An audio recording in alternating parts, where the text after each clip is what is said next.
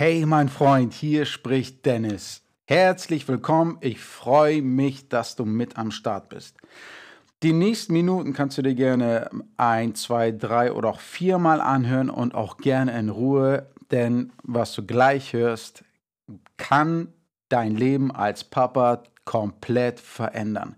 Zumindest war es bei mir so, dass so ein bisschen wie in Matrix, ich weiß nicht, ob du den Film kennst, wo Neo vor Morpheus sitzt und ihn die blaue und die rote Pille anbietet. Bei der roten bleibt alles, wie es war, und bei der blauen ändert sich alles und du kannst nie wieder zurück.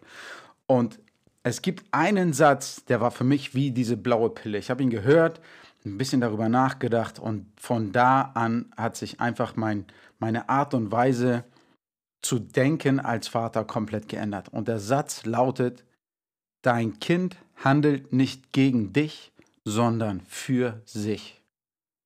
So einfach und total mächtig. Nochmal zum Mitschreiben. Dein Kind handelt nicht gegen dich, sondern für sich.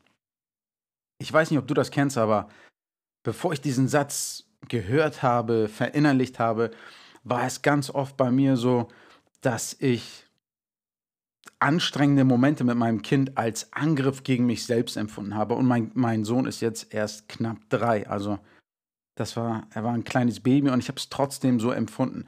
Ich, ich habe mich damals dafür geschämt, heute teilweise auch noch. Ich weiß nicht, woher es kam, ob es so ein Männerding ist, dass ähm, dass man sich da angegriffen gefühlt, äh, angegriffen fühlt oder auch nicht. Auf jeden Fall war es bei mir so. Ich habe es immer so empfunden, als würde er mich jetzt ärgern wollen, stressen wollen. Warum kooperiert er nicht? Warum macht er jetzt nicht einfach mit? Es ist doch nur Windeln wechseln. Ich will ihm doch eigentlich nur was Gutes.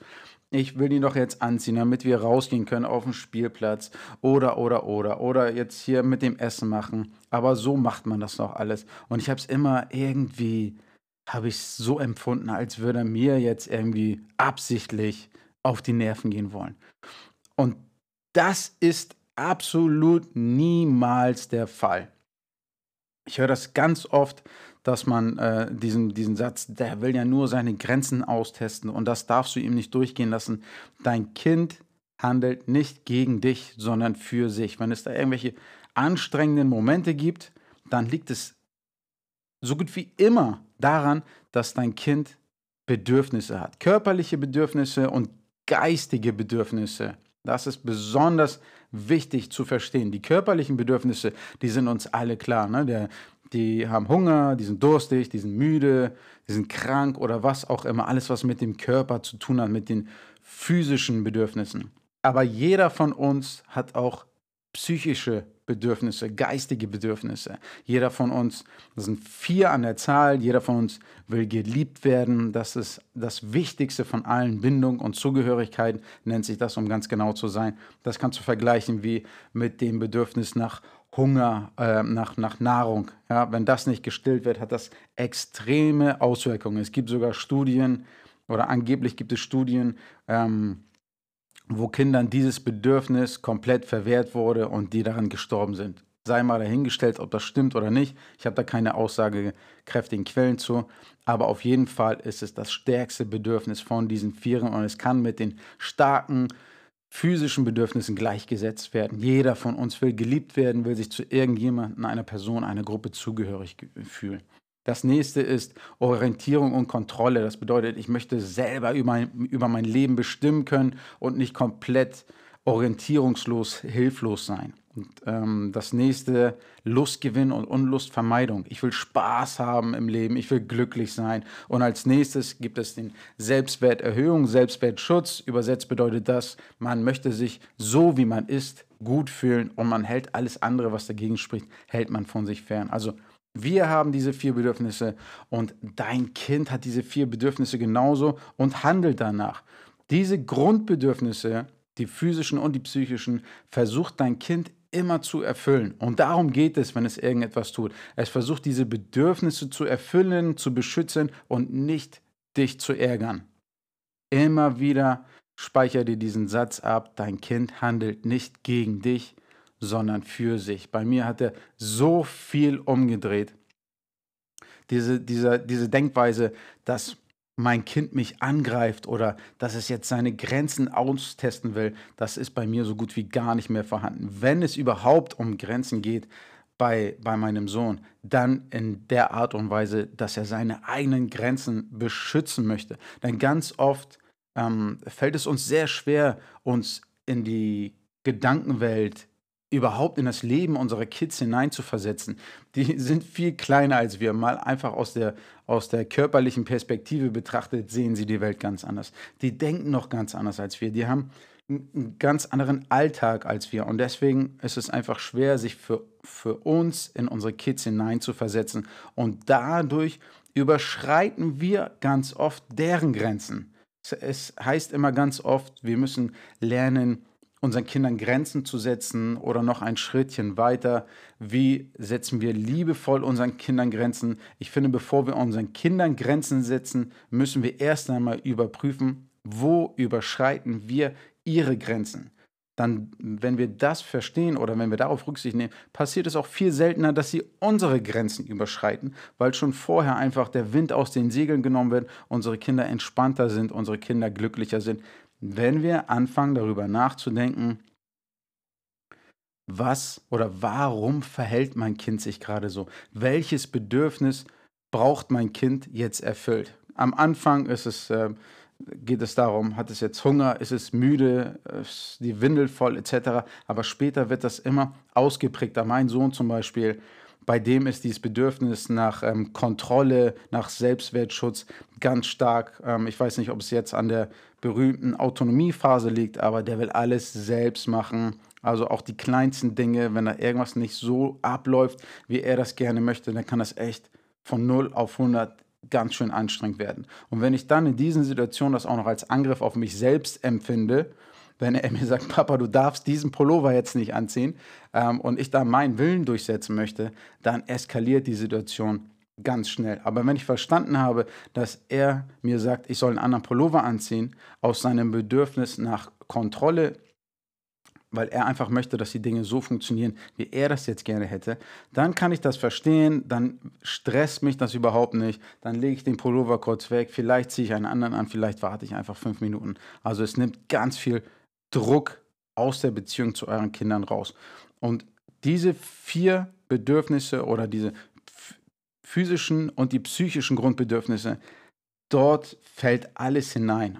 Ob der Kleine jetzt schlecht drauf ist, weil er irgendwie kränkelt, ob die Zähne rauskommen, ob er gestresst ist durch, der Kita, durch die Kita. Das war bei uns zum Beispiel letztens der Fall, dass er wieder nach einiger Zeit neu in die Kita gekommen ist, nach ein paar Wochen Pause, jetzt hier Corona ähm, bedingt.